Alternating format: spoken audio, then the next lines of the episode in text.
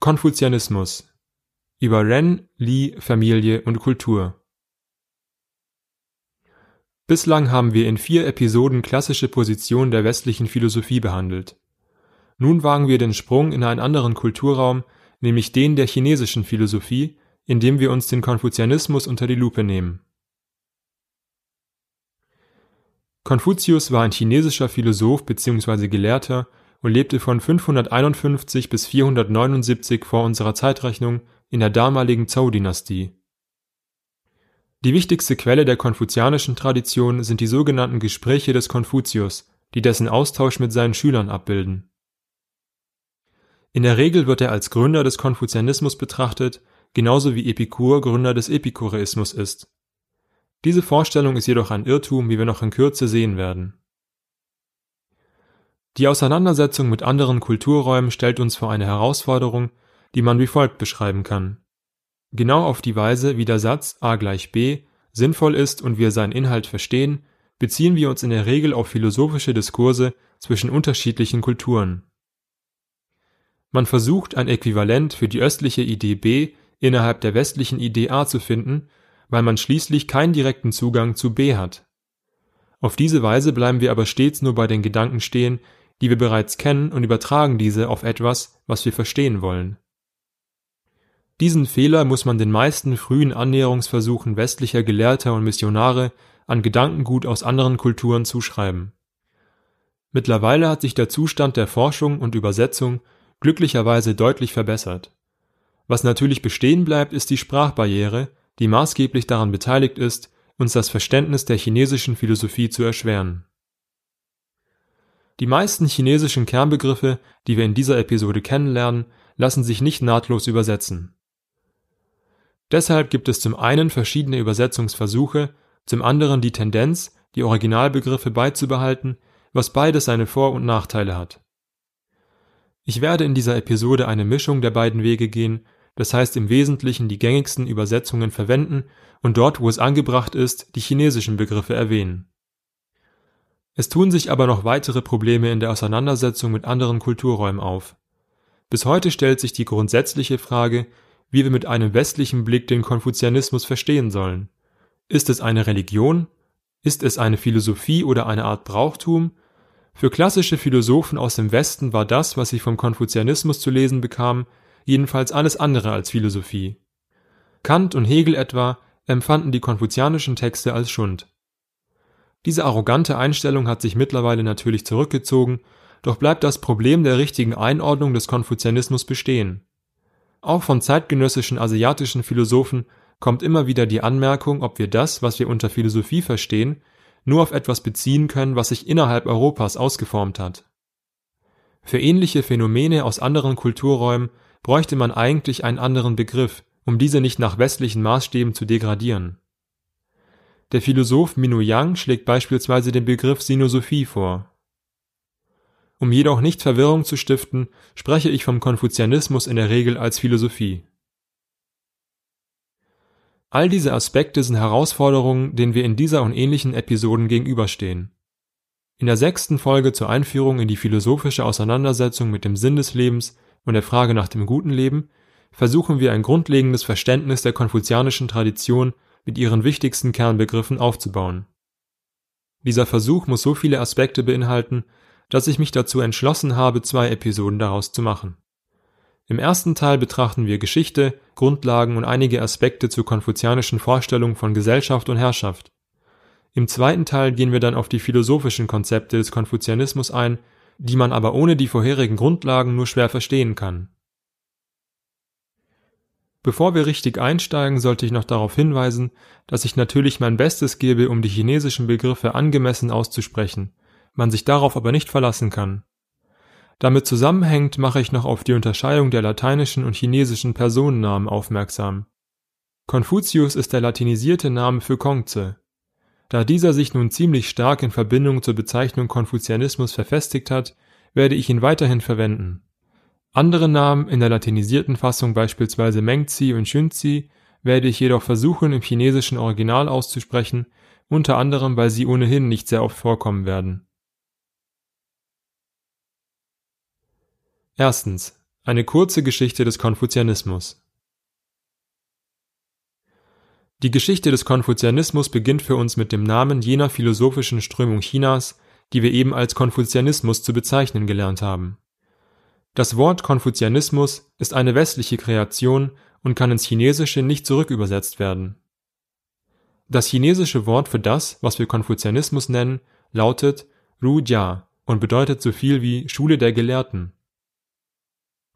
Diejenigen, die wir als Persönlichkeiten des Konfuzianismus betrachten, haben sich aus ihrer Perspektive wohl kaum der Identität einer vereinigten philosophischen Strömung zugeschrieben.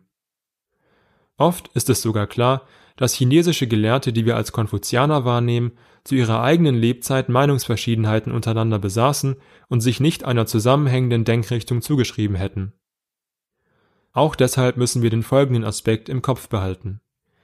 Anders als die Bezeichnung Konfuzianismus suggeriert, handelt es sich dabei nicht um die Lehre des chinesischen Philosophen Konfuzius, sondern um eine Tradition von Gelehrten, die jedoch nicht Gelehrte im westlichen Sinne sind. Einer der wichtigsten Unterschiede besteht darin, dass die konfuzianische Philosophie anders als die hellenistische nicht auf die Generierung absoluter Wahrheiten durch eine bestimmte Methode ausgerichtet ist. Anders als Sokrates, Platon, Aristoteles und weitere die sich stets darum drehten, wie wir wissen können, was Gerechtigkeit, Wissen, das gute Leben, Tugend und so weiter sind, hat die konfuzianische Tradition hierfür einen Bezugspunkt, nämlich die chinesische Antike, die einige Jahrhunderte vor Konfuzius datiert wird. Es ist von zentraler Bedeutung nachvollziehen zu können, warum Konfuzius die alten Waisenkönige als Maß nimmt und den Herzog von Zhou bewundert. Die Antwort ist einfach. In ihnen sieht er edle Menschen, sogenannte Junze, und damit edle Herrscher, die einen Staat führten, genau wie er sein soll. Die Geschichte des Konfuzianismus baut deshalb auf diesem legendären Zeitalter auf, in dem die Waisenkönige regierten und das mindestens 2000 Jahre vor unserer Zeitrechnung anzusiedeln ist. Aber auch auf der Zhou-Dynastie, die circa von 1100 bis 250 vor unserer Zeitrechnung datiert ist. In diese ausgedehnte Zeitspanne erstreckt sich die Lebenszeit des Konfuzius die Entstehung wichtiger konfuzianischer Texte und das Wirken weiterer wichtiger Konfuzianer, darunter Mongze und Schwinze. Letztere spielen eine wichtige Rolle bei der Interpretation zentraler konfuzianischer Begriffe. Zu dieser Zeit in der chinesischen Geschichte gibt es noch kein vereinigtes Kaiserreich. Dieses entsteht erst im Jahr 221 vor unserer Zeitrechnung mit der Qin-Dynastie. Die Qin-Dynastie bildet die erste allumfassende Dynastie, des chinesischen Kaiserreiches, da unter ihr die zahlreichen seit Jahrhunderten verfeindeten einzelnen Reiche vereint wurden. Demnach gab es zum ersten Mal einen Kaiser, der über das gesamte von chinesischen Bürgern besiedelte Gebiet herrschte. In der Qin-Dynastie wurde, anders als man vermuten könnte, nicht der Konfuzianismus, sondern die philosophische Strömung des Legalismus umgesetzt, die in vielen Aspekten einen Gegensatz zum Konfuzianismus darstellt der Legalismus geht davon aus, dass der Mensch von Natur aus böse ist und selbst Erziehung hieran nicht viel ändern kann. Deshalb müsse man einen Staat aufbauen, der durch Belohnung und Bestrafung funktioniert und alles durch strenge Gesetze regelt. Den Legalisten zufolge sind Intellektuelle für eine Gesellschaft nutzlos, weil sie weder Arbeiter sind, die Waren produzieren, noch dem Militär angehören, das Krieg führen kann. Dies hat in der Qin-Dynastie dazu geführt, dass Bücher verbrannt und konfuzianische Gelehrte ermordet wurden.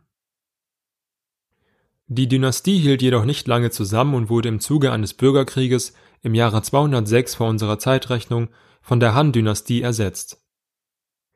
In der Han-Dynastie wurde der Konfuzianismus zur Basis des Staates erklärt und wenige Jahre nach der Jahrtausendwende in Vietnam, Korea und Japan bekannt. Gleichzeitig kam der Buddhismus aus Indien in China an was zur Folge hatte, dass zwischen den verschiedenen philosophischen und religiösen Strömungen ein großer Austausch und heftige Diskussion entstand. Der Konfuzianismus konnte auf chinesischem Gebiet aber stets die wichtigste dieser Strömungen bleiben. Springen wir einige Jahrhunderte vorwärts in die Ming-Dynastie, wo der erste nachhaltige Kontakt auf intellektueller Ebene zusammen mit wechselseitigen Übersetzungen zwischen Westen und Osten stattfand. Dies geschah durch den Jesuiten Matteo Ricci gegen Ende des 16. Jahrhunderts. Ricci fertigte im Jahr 1594 die erste Übersetzung der konfuzianischen Texte ins Lateinische sowie die erste Übersetzung der euklidischen Texte ins Chinesische an. Ins Englische wurden die konfuzianischen Klassiker am Ende des 19. Jahrhunderts vom schottischen Sinologen James Legge übersetzt, ins Deutsche unter anderem von Richard Wilhelm kurze Zeit später. Dieser erste Einblick in einen kleinen Teil der Geschichte des Konfuzianismus soll uns einen Rahmen stiften, um die folgenden Betrachtungen besser einordnen zu können. Der wichtigste Aspekt zumindest für unser Ziel in dieser Episode ist jener, die Rolle des Konfuzius richtig einzuordnen. Wie bereits erwähnt, handelt es sich beim Konfuzianismus nicht um die Lehre des Konfuzius, sondern um eine weit zurückreichende Tradition, die vor Konfuzius begann und nach ihm weitergeführt wurde. Konfuzius sah sich selbst mehr als Vermittler und nicht als Gelehrter im westlichen Sinne, der nach absoluten Wahrheiten strebt.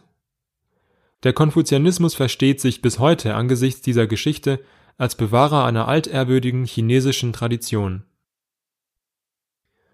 Des Weiteren kann man sagen, dass die chinesische Philosophie, vor allem in der konfuzianischen Tradition, im Kern eine Philosophie der sozialen und politischen Praxis ist. Der Konfuzianismus wird deshalb gemeinen auch als säkulare Sozialethik oder säkularer Humanismus bezeichnet. Diese Deutung untergräbt zwar den religiösen Aspekt der konfuzianischen Tradition, ist aber für eine Einführung ziemlich akkurat. Im Folgenden gehen wir auf diesen säkularen Aspekt genauer ein, indem wir die ersten zwei Grundbegriffe des Konfuzianismus klären. Zweitens. Transzendenz und Herrschaft. Die konfuzianischen Klassiker beinhalten eine Gruppe von Begriffen, die im Zentrum vieler Überlegungen stehen, aber nur selten genauer beschrieben werden und den Eindruck erwecken, etwas mit dem zu tun zu haben, was wir Transzendenz nennen würden. Transzendenz beschreibt in der Regel etwas, das außerhalb unserer direkt möglichen Erfahrung liegt und kann verschiedene Abstufungen annehmen. Die klassische Vorstellung von Transzendenz bezieht sich auf so etwas wie Jenseits, Gott oder platonische Ideen und ist in der westlichen Philosophie deshalb weit verbreitet. Des Weiteren unterscheidet man zwischen ontologischer und epistemischer Transzendenz. Die ontologische Form bedeutet schlicht, dass jenes Transzendente ein real existierendes Ding ist, das außerhalb unserer direkt möglichen Erfahrung liegt. So glauben etwa Theisten, dass Gott tatsächlich existiert, wir haben jedoch keinen direkten Zugang zu Gott, so wie wir uns einen Stuhl ansehen können. Gott zeige sich durch bestimmte Wirkungen oder Offenbarung und ähnliches. Kein Mensch kann Gott jedoch in seiner bzw. ihrer Ganzheit erfassen, das ist prinzipiell ausgeschlossen und insofern ist er bzw. sie radikal transzendent. Die epistemische Form betrifft dagegen die Frage nach der Erreichbarkeit etwa gewisser Zustände. Gerechtigkeit, das Wahre, das Schöne und dergleichen lassen sich in ihrer Perfektion vielleicht niemals erreichen, weshalb man auch sie transzendent nennen kann. Die Begriffe im Konfuzianismus, die augenscheinlich auch etwas mit Transzendenz zu tun haben, sind Tien, meist übersetzt als Himmel, und Tianming, meist übersetzt als Mandat des Himmels. In frühen Übersetzungen und Verständnisversuchen des Konfuzianismus wurde der Begriff des Himmels aus verschiedenen Gründen allzu schnell mit Gott gleichgesetzt. Es gibt bis heute Diskussion darüber, wie Tien letztlich zu verstehen ist. Drei Hauptinterpretationen haben sich durchgesetzt, wovon eine den Konsens in der heutigen Forschung widerspiegelt. Der Begriff Himmel wurde in einer Deutung, angelehnt an die Daoisten, um die es in der nächsten Episode geht, mit Natur und den immanenten Wirkungen der Natur gleichgesetzt, und zwar unter einem rein physisch-materiellen Verständnis. Die zweite Deutung versteht Himmel in einer spirituellen Weise, als anthropomorphes Wesen, was daher stammt, dass der Begriff Di, zu Deutsch Himmelsgott, oft mit Tien gleichgesetzt wurde. Die dritte und heute etablierte Deutung versteht Himmel als die Quelle der Moral, die im Menschen angelegt ist.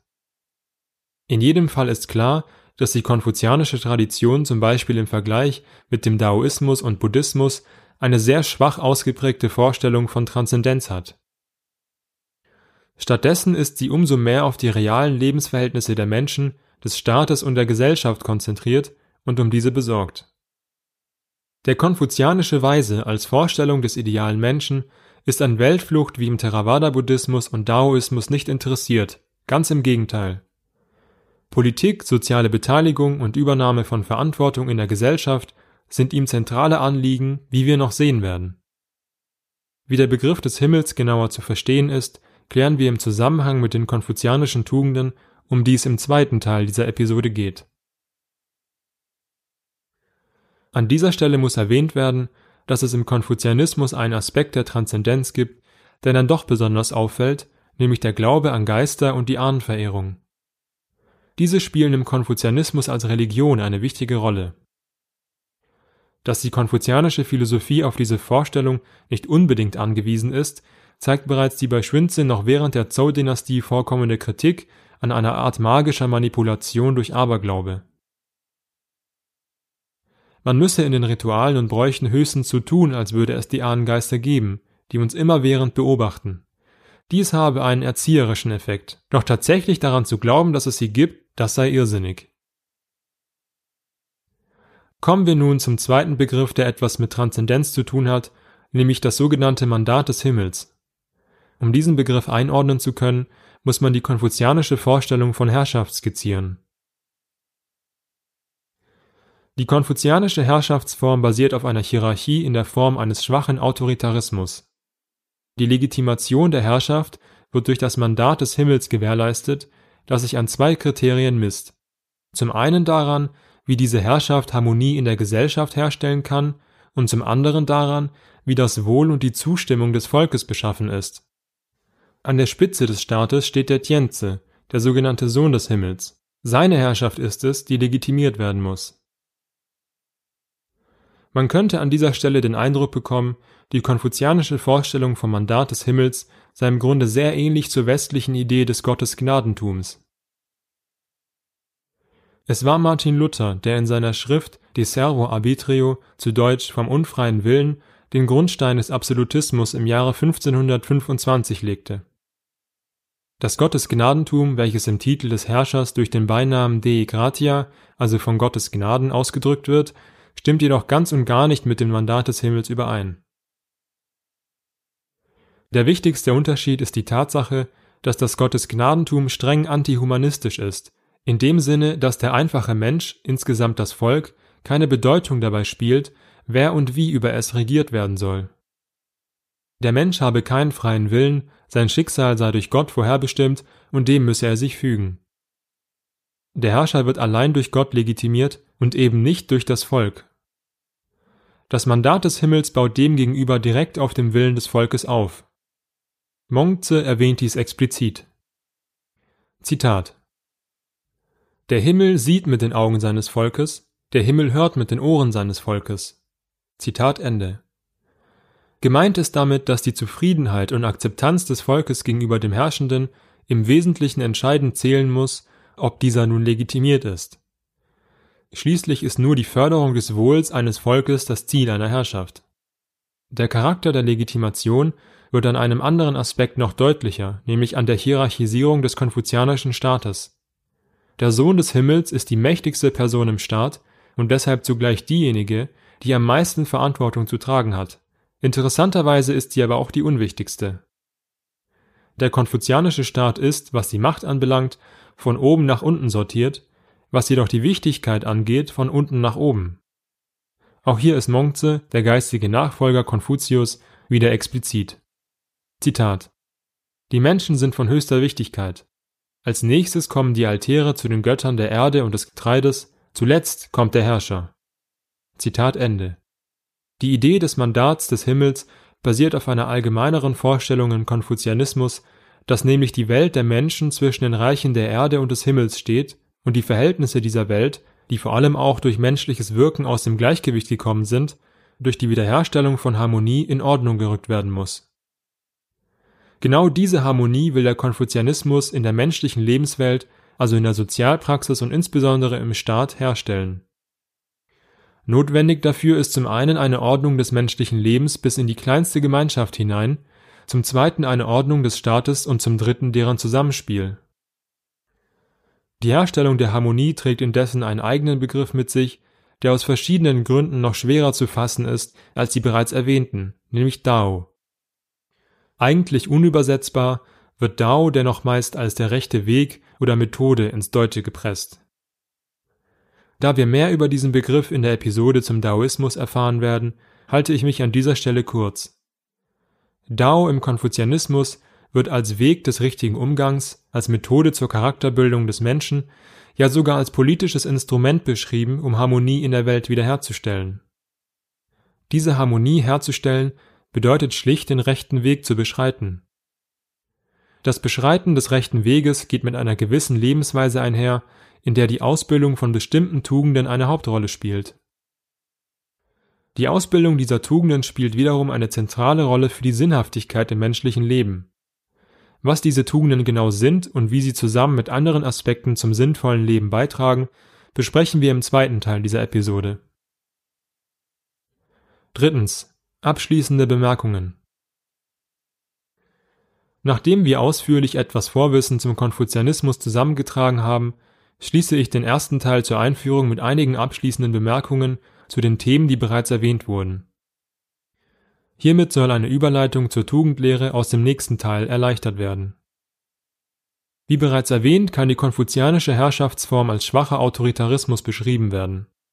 Dies lässt sich jedoch noch etwas spezifizieren. Eine Unterform dieser Herrschaftsform ist der sogenannte Patrimonialismus, also ein politisches System, das Militär und Verwaltungsapparat unter einer einzigen Person, dem Patriarchen, vereinigt. Genau so wurde die Herrschaft des Konfuzianismus klassischerweise beschrieben. Die Ausführung und Legitimierung der Herrschaft lief in der Realität aber meist bei weitem nicht so ideal, wie sie im vorherigen Abschnitt beschrieben wurde. Herrscher wurden nicht durch das Volk, sondern durch Familienabstammung legitimiert. Machtpositionen wurden an Familienangehörige und nicht an Befähigte vergeben. Beamte waren korrupt und nur wenig sprach dafür, dass das Volk die größte Wichtigkeit habe. Man muss die faktischen Elemente der Geschichte auch im Falle des Konfuzianismus von den idealen Vorstellungen auseinanderhalten. Was moderne Ansätze betrifft, argumentieren diese dafür, dass im Konfuzianismus eine Form des Konstitutionalismus besteht. Darüber hinaus werden Wege gesucht, einen demokratischen Konfuzianismus zu begründen die Tatsache, dass sich westliche Werte mit östlichen scheinbar nicht ohne weiteres vereinen lassen wollen, sorgt nicht nur in modernen politischen Debatten, etwa um Menschenrechte, für heftige Diskussionen und teils für gegenseitige Abneigung. Dabei wird zu schnell vergessen, sich auf die Gemeinsamkeiten zu konzentrieren, die bereits einen gemeinsamen Nenner bilden. Außerdem dürfen Werte nicht einfach kategorisch als Gegensätze betrachtet werden, sondern unter dem Gesichtspunkt beurteilt, dass sie sich auch ergänzen können Verschiedene Kulturräume betonen dieselben Werte auf unterschiedliche Weise. Diesen Gedanken müssen wir im Hinterkopf behalten. Der chinesische Philosoph Yao Zhenjiang fasst dies passend wie folgt zusammen. Zitat Menschen sind nicht nur politische und ökonomische Tiere, sie sind auch moralische Wesen, charakterisiert durch die Freiheit des Willens und einen Sinn der Verantwortlichkeit, verantwortlich für das eigene Verhalten und nicht nur mit dem Prozess einer Handlung befasst, sondern auch mit dessen Motiven und Resultat. In gewissem Sinne können wir sagen, dass eines der Hauptthemen aller existierenden Traditionen der Welt darin besteht, eine Art Gleichgewicht zwischen Rechten und Pflichten herzustellen. Aufgrund kultureller Unterschiede befassen sich einige Traditionen jedoch mehr mit der Freiheit der Wahl und individuellen Rechten, während andere sich mehr mit Verantwortlichkeit befassen. Der Konfuzianismus ist eine Tradition, die menschliche Verantwortung verstärkt betont. Zitat Ende. Danke fürs Zuhören.